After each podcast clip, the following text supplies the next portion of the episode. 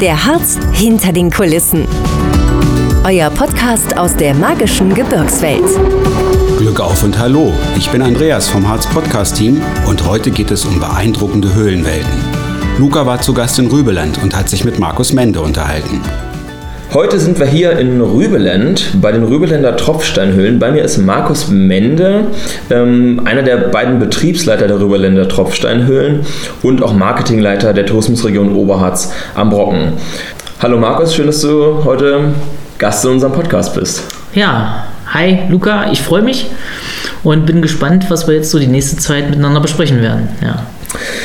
Ja, vielleicht ähm, kannst du unseren Zuhörern ja erstmal kurz ähm, erklären oder ähm, die so ein bisschen mitnehmen auf deinen bisherigen Weg. Wie bist du hierher gekommen zu den Tropfsteinhöhlen? Ja, also ist eigentlich äh, relativ einfach und doch irgendwie kompliziert. Ja? Also ich ähm, habe die Hochschule Harz besucht in Halberstadt, äh, habe dort mein Studium abgeschlossen im Bereich der Verwaltungswissenschaften, bin also Diplom-Verwaltungswirt, äh, was jetzt nicht unbedingt viel mit Tourismus erstmal zu tun hat.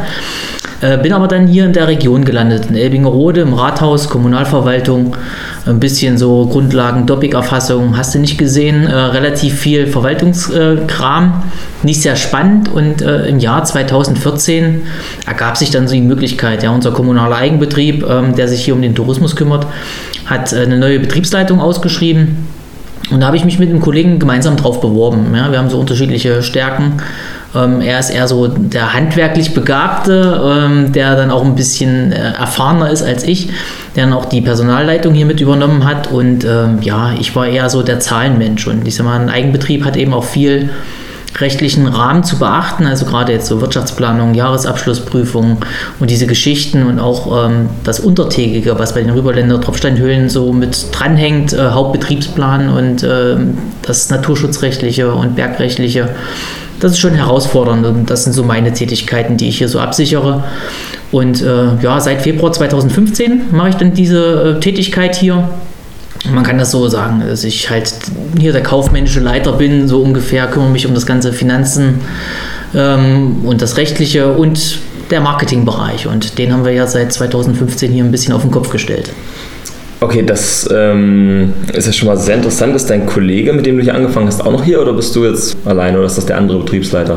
Genau, das ist der andere Betriebsleiter, der Thomas Schuld, ähm, der dann so sich, sag ich mal, um das Infrastrukturelle kümmert. Und das ist in so einer äh, Gemeinde, in der wir hier unterwegs sind, äh, in der Stadt Oberharz am Brocken, schon herausfordernd. Ja? Wir haben mit 271 Quadratkilometern das größte Gemeindegebiet im Harz, also im Ost- als auch im Westharz und äh, haben 13 Orte, knapp 10.000 Einwohner und so 300.000 Übernachtungen im Jahr, die hier stattfinden und äh, über 500 Kilometer Wanderwege, äh, die damit dranhängen und die ganze touristische Infrastruktur, die läuft ja über unseren Betrieb. Ja? Also alles, was mit öffentlichen Toiletten, Parkplatzgeschichten, äh, Touristinformationen zu tun hat und ähm, das alles am Laufen zu halten, die Beschilderung, die, das Waldmobiliar, alles so unterstützend mitzuleisten ähm, ist schon nicht so ganz einfach und deswegen haben wir uns da ein bisschen reingeteilt, dass das Administrative bei mir landet und ähm, das andere dann bei Herrn Schuld. Du hattest eben im Vorgespräch schon kurz angedeutet, dass sich, seit du hier angefangen hast, sehr viel getan hat.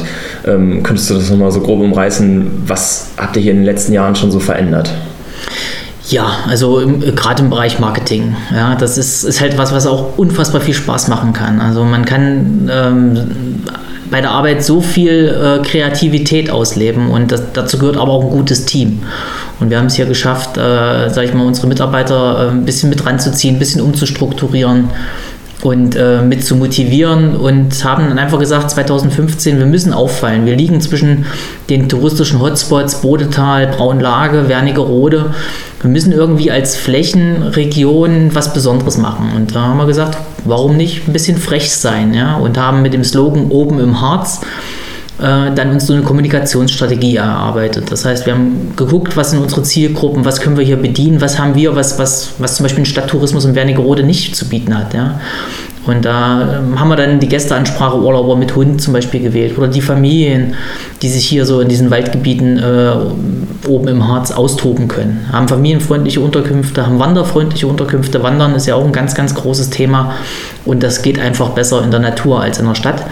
Und äh, da sehen wir unsere Stärken auch in der Gästeansprache. Und das haben wir dann thematisch aufgegriffen, entsprechend Hefte äh, umgebaut, äh, das farbliche Design dran angepasst äh, und das Ganze eben jetzt auch in der Homepage runtergebrochen, die Social-Media-Kanäle dazu genommen.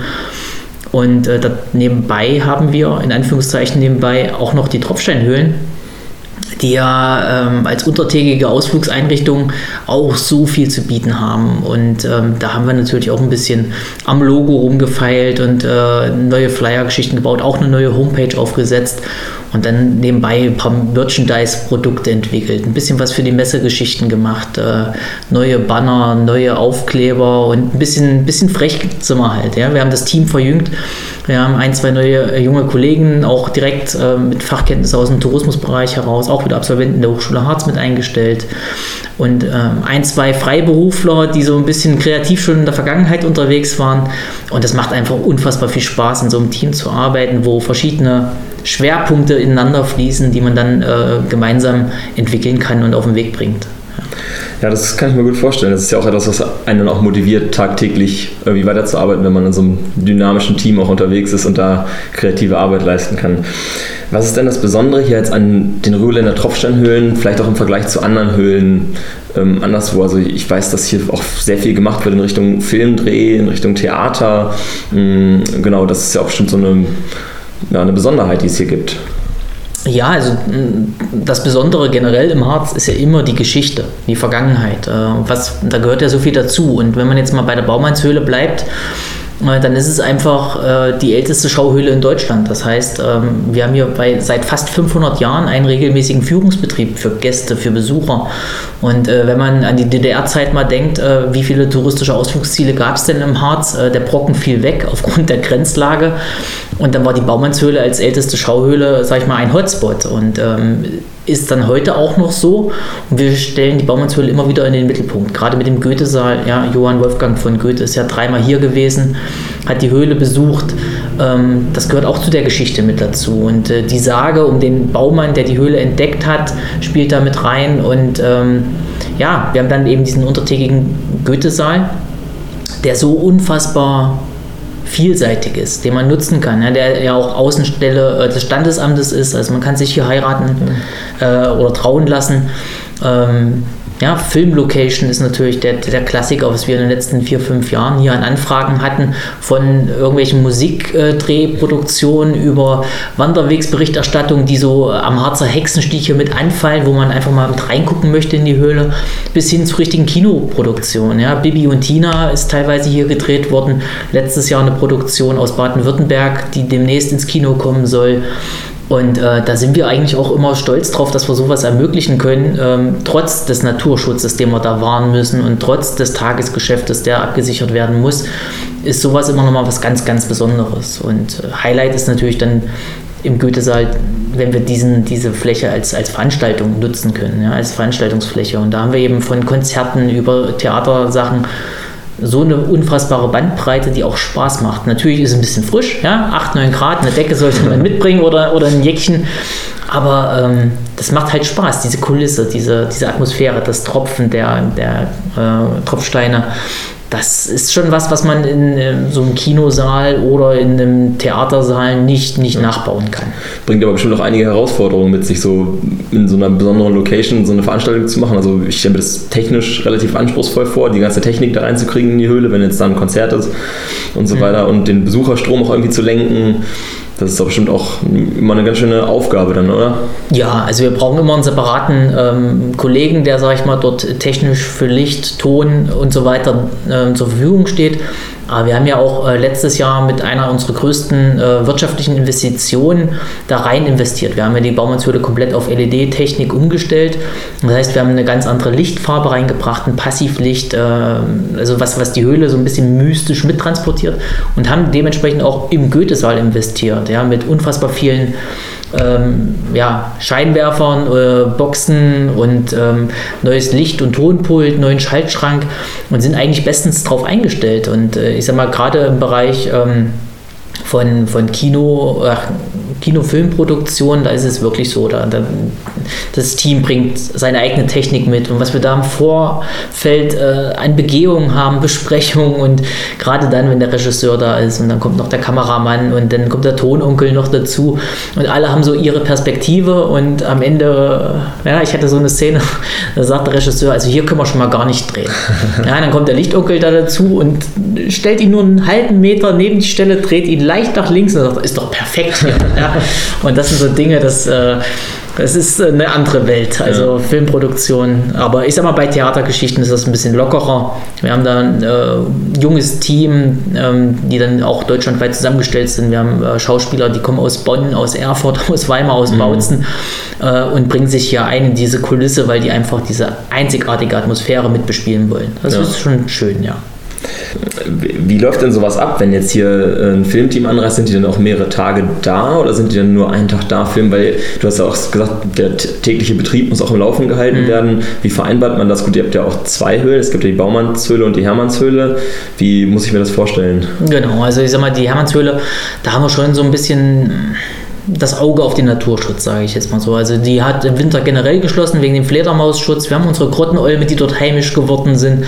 Ähm, und da sind wir schon ein bisschen vorsichtiger, vorsichtiger. Die ist auch noch ein bisschen jünger als Schauhöhle. Die ist noch nicht ganz so erfahren wie die Baumannshöhle und äh, da wollen wir auch nicht so viel reinbringen. Ähm, aber ansonsten ist es schon so, dass, dass das von Produktion zu Produktion unterschiedlich ist. Ja, der äh, Kinofilm Bibi und Tina das war so ein Eingriff, der hat hier drei Tage die komplette Höhle aus, außer Betrieb gesetzt. Ja. Also wir haben hier einen ganzen Großparkplatz, wo das Catering und die ganze Maske und alles, was so dazugehört, äh, quasi alles blockiert hat. Und ähm, natürlich muss auch mitten in den Ferienzeiten gedreht werden, weil es sind ja Kinderschauspieler zugange. Und äh, das, das, ist schon, das ist schon spannend. Da ist wirklich äh, ein, ein Team hinter dem Team, was uns logistisch richtig gefordert hat. Ja. Aber es gibt eben auch so Kleinstproduktionen, wo man das dann innerhalb von zwei Stunden mal mit einer Begehung äh, abfrühstückt. Wir hatten auch mal das, das japanische Fernsehen hier, das war relativ spannend. Die äh, haben so einen ganz eigenen Drehstil. Ja. Da gibt es einfach nur eine Handkamera und dann wird mhm. hinterhergelaufen und dann ist das nur ein Dialog, einmal durch die Höhle durch, ist in einer halben Stunde fertig. Ja. Und daraus machen die einen Freitagabendfilm bei sich im Fernsehen. Also gibt es unterschiedliche Herangehensweisen. Ja. Und ähm, wenn hier Theateraufführungen sind, ähm, sind das eher auch wirklich komplett professionelle Aufführungen oder sind auch mal Laiendarsteller hier, also, also, also Laienaufführungen, die hier stattfinden? In welche Richtung geht das? Ja, also es ist eher, sag ich mal, sind es freie Theater. Das mhm. heißt nicht, dass es, also es sind alles Theaterschauspieler, professionell ausgebildet, teilweise auch angestellt ähm, in, in Theatern, aber in der Regel sind das alles Freiberufler. Ja, also die suchen sowieso sich ihre Jobs äh, zurecht. Mal machen sie was für eine, als Komparse in einem Film, mal sind sie in einem großen ähm, Theater unterwegs und mal mit einem Reisetheater und haben das so ein bisschen als, na, ich will nicht sagen Liebelei, sondern schon äh, in einem professionellen Ensemble, wo jeder so seine Stärken hat, wo man auch mal einen braucht, der ein bisschen mehr den technischen Blick auf die Dinge hat.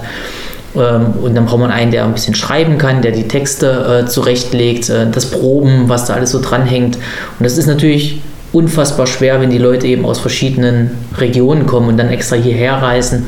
Dann haben wir den Tagesbetrieb in der Höhle und das ganze Proben, das Ausleuchten, der Ton, das kann alles erst im Nachgang erfolgen. Ja, und dann sind wir wieder unter Tage, dann greift der Naturschutz, dann haben wir gerade in den Wintermonaten natürlich auch irgendwann ein Begehungsverbot in den Höhlen nach so einem Untergang und ähm, dürfen erst wieder nach so einem Aufgang rein in die Höhle. Es sind so viele kleine logistische Herausforderungen, die da im Raum stehen. Ja, ja das kann ich mir gut vorstellen. Es, wenn, wenn man jetzt in die Höhle möchte als Gast, dann äh, geht es ja nur mit einer Führung, wenn ich das richtig verstanden habe. Oder kann ich auch so einfach durchgehen? Ja, ich sage jetzt mal, bis vor Corona ja, war Führung äh, das Must-Have, ja, das war der Standard. Ähm, ja, nach Corona, mit, wir müssen Abstand halten, wir müssen Kontakte minimieren, mhm. ist das Führungsangebot komplett gestrichen worden. Ist aber auch eine Herausforderung. Wir kriegen unfassbar positives Feedback momentan, weil wir einfach Rundgänge anbieten. Das heißt, unser Führungspersonal ist äh, ja, Aufsichtspersonal geworden.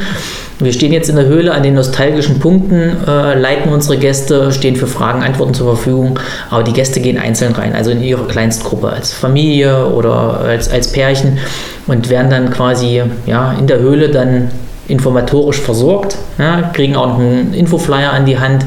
Das Highlight äh, unserer neue Licht- und Tonshow im Goethesaal ähm, ist immer so ein, so ein Gänsehautmoment für alle. Das ist schon mhm. ziemlich, ziemlich cool.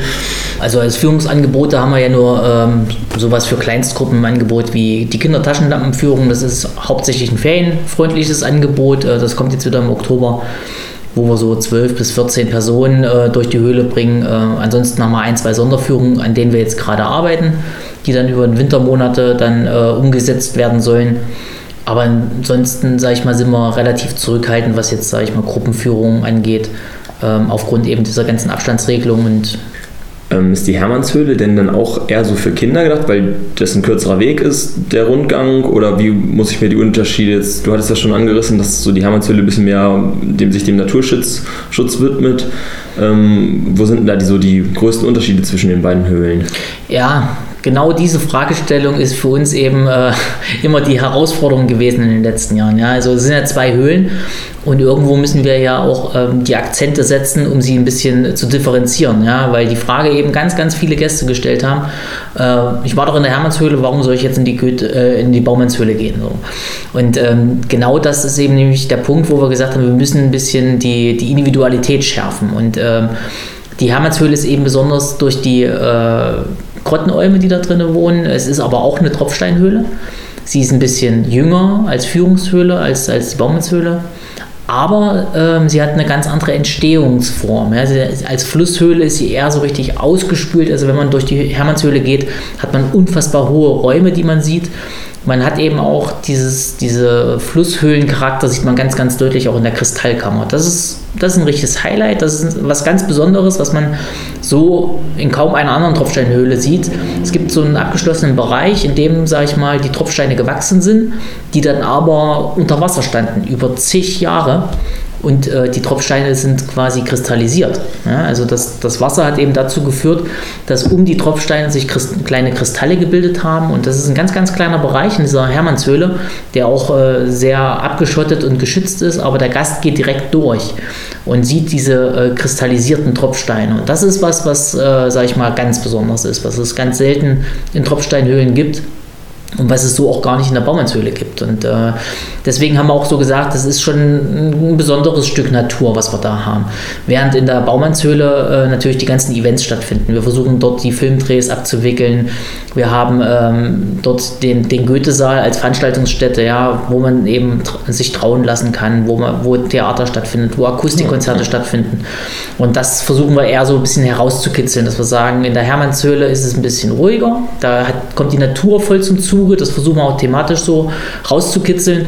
Und in der Baumannshöhle ist so ein bisschen äh, übertrieben gesagt Halligalli. Ja, da können wir ein bisschen frecher sein, da können wir ein bisschen mutiger sein, äh, da kriegt man mehr Leute auch unter. Ähm, ja, und so versuchen wir das auch ein bisschen äh, ja. zu motivieren. Ja. ja, perfekt. Da kann ja jeder für sich entscheiden, was ihm am besten gefällt. Genau. genau. Ja, lieber Markus, dann zum Ende. Ähm würde mich jetzt nochmal interessieren, es passiert hier so viel in den Höhlen, hier kommt doch bestimmt noch ab und zu mal was ziemlich Lustiges vor oder was ist denn so eine Story, die du nie wieder vergessen wirst? Ja, also Stories gibt es immer viele, äh, nicht alle sind erzählenswert, aber eins, äh, das erinnere ich mich halt äh, sehr gut zurück. Wir sind ja auch ähm, Außenstelle des Standesamtes, das heißt bei uns heiraten auch Menschen unter Tage. Und äh, bei 8, 9 Grad zu heiraten ist schon was ganz Besonderes. Und äh, wir hatten halt äh, viele Brautpaare, die deutschlandweit eigentlich auch anreisen, um diese Location mitzunutzen und hatten mal äh, ein Brautpaar aus Berlin. Und äh, das ist äh, schon was ganz Besonderes gewesen. Die haben gleich gesagt, wir bringen alle mit, ja, ganze Family und Traugesellschaft, alle ab in einen Bus, Bus gechartert von Berlin ab in Harz, in die Höhle rein. Ja, ähm, schön mit Licht und Ton, alles äh, zu Ende gebracht. Zweimal ja fiel, alle waren glücklich. Äh, es ging vor die Höhle, ein Gläschen Sekt, alle haben angestoßen. Und wie macht man das dann natürlich als typischer Berliner? Man geht auf die andere Straßenseite an die Imbissbude, einmal Currywurst Pommes für alle, ja. Und äh, dann zurück in den Bus, äh, Kiste Bier raus und Rückfahrt nach Berlin.